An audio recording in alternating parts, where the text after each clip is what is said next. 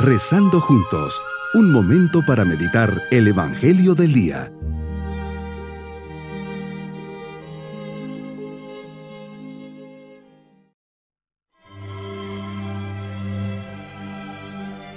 Reunidos para comenzar nuestra meditación en este día 27 de diciembre, fiesta de San Juan Evangelista, les saludo de forma especial. Junto al discípulo amado, digámosle al Señor, Señor, vivimos estos días de Navidad con especial alegría, porque el que nace es Dios. Eres el bien, la vida, la verdad del hombre, y te rebajas hasta el hombre para elevarlo hasta ti mismo. Dios te haces tan cercano que podemos verte y tocarte. La Navidad es el punto en el que el cielo y la tierra se unen. Lo que Dios es eternidad, fuerza, santidad, vida, alegría, se une a lo que somos nosotros, debilidad, pecado, sufrimiento y muerte.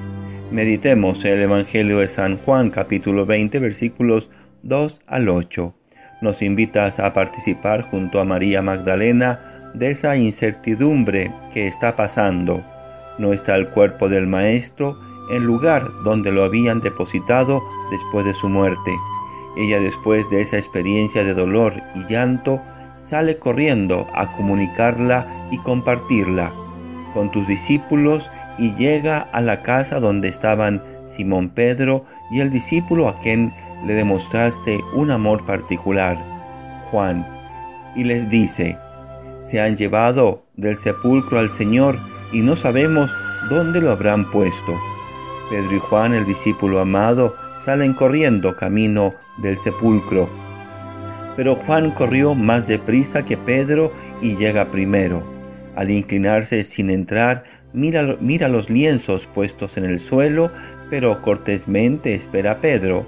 Pedro entra y ahí ve todo vacío. Los lienzos y el sudario están en el suelo. Lo interesante viene ahora también entra el otro discípulo y el Evangelio resalta que al entrar vio y creyó. Hasta ese momento se da cuenta de que había resucitado. Señor, la vida de fe y amor que había experimentado el apóstol Juan se hace patente al entrar al sepulcro, pues enseguida entiende que habías resucitado. Crea la primera y esa fe se llenaría de luz y fuego de amor en Pentecostés. Lleno del amor del Espíritu Santo, se convierte en testigo y mensajero de la palabra de vida, del Verbo encarnado, del Dios amor. El amor no puede abarcar y menos la vida. Por eso, entiende perfectamente que para resucitar tenía que morir. Esta es la esperanza que no debe de fallar jamás en mi vida pues aunque pasen tres o más días en la oscuridad o en la duda, jamás puedo olvidar que el amor que me has tenido desde la eternidad es verdadero. Señor, muchas veces pierdo el sentido en mi vida y me desanimo. Solo veo signos, recuerdos, los lienzos que has dejado en mi historia.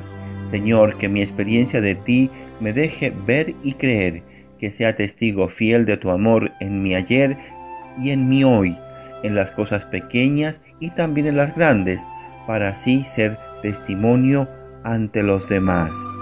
Medito con el Papa Francisco. Pedro, después de haber escuchado a las mujeres y de no haberlas creído, sin embargo, se levantó. No se quedó sentado a pensar, no se encerró en casa como los demás, no se dejó atrapar por la densa atmósfera de aquellos días, ni dominar por sus dudas, no se dejó hundir por los remordimientos, el miedo y las continuas habladurías que no llevan a nada. Buscó a Jesús, no a sí mismo, prefirió la vía del encuentro y de la confianza, y tal como estaba, se levantó y corrió hacia el sepulcro de donde regresó admirándose de lo sucedido.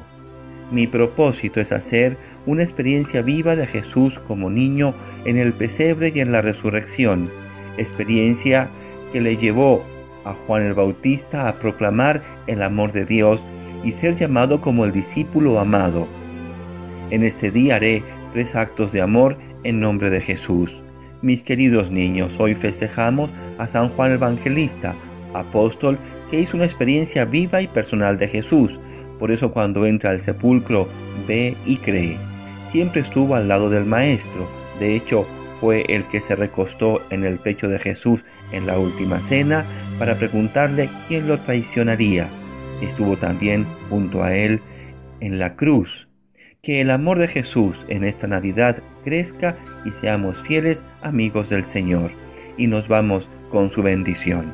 Y la bendición de Dios Todopoderoso, Padre, Hijo y Espíritu Santo, descienda sobre todos nosotros. Bonito día. Hemos rezado junto con el Padre Denis Doren, Legionario de Cristo.